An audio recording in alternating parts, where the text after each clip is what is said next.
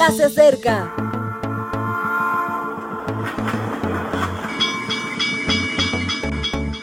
Partimos ya.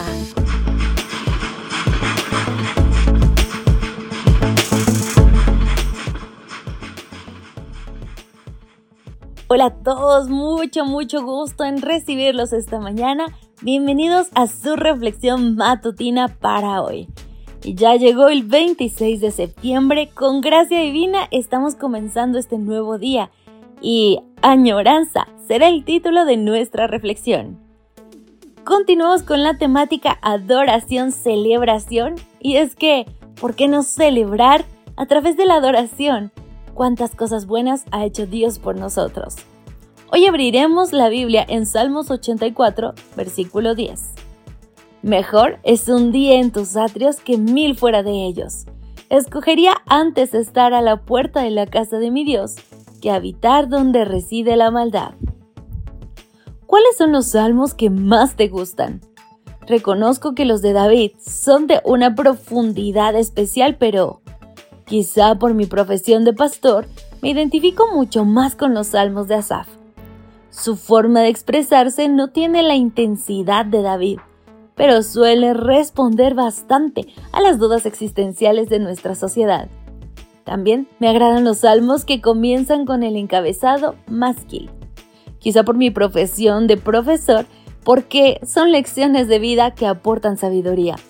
Pero tengo especial predilección por los salmos del estilo Gitit, o sea, al estilo de Gat. Gat era una población filistea donde se refugió David en un momento de flaqueza espiritual. De esa experiencia surgió este título. Y con el dicho estilo encontramos tres salmos donde la añoranza por lo divino es patente. El Salmo 84 es uno de ellos. Comienza el salmo con una inmensa nostalgia de la casa de Dios. Anhela mi alma y aún ardientemente desea los atros de Jehová. Mi corazón y mi carne cantan al Dios vivo. Y recuerda a los gorriones que vuelan entre los resquicios y las golondrinas que año tras año hacen sus nidos. Con esta imagen en la mente, rememorando los buenos momentos vividos, siente que se llena de fuerzas y piensa en el hombre que permite a Dios participar de su vida. Todo cambia en él. Convierte las lágrimas en fuente, va de ánimo en ánimo hasta que se encuentra con el Señor en su casa. Entonces lo comprende todo porque es mejor un solo día en la casa de Dios que mil en otras actividades. Dios es protección y luz, escudo y sol, gracia y gloria. Esa experiencia le hace exclamar, bendito el hombre que confía en ti. ¿Me permites una pregunta personal? ¿Tienes añoranza de la casa de Dios?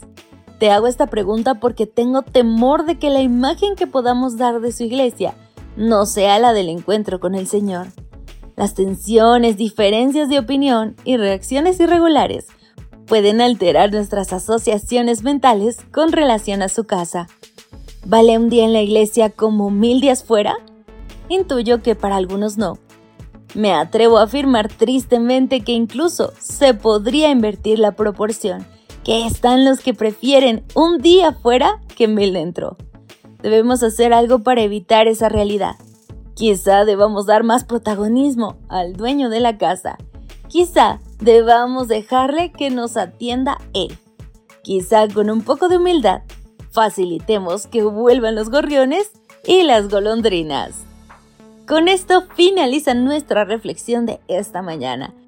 Que hoy y cada día puedas encontrar a Jesús en tu corazón y que ese amor por tener un momento de convivencia con Él nunca falte. Hasta la próxima. Gracias por acompañarnos. Te recordamos que nos encontramos en redes sociales. Estamos en Facebook, Twitter e Instagram como Ministerio Evangelike. También puedes visitar nuestro sitio web www.evangelike.com. Te esperamos mañana.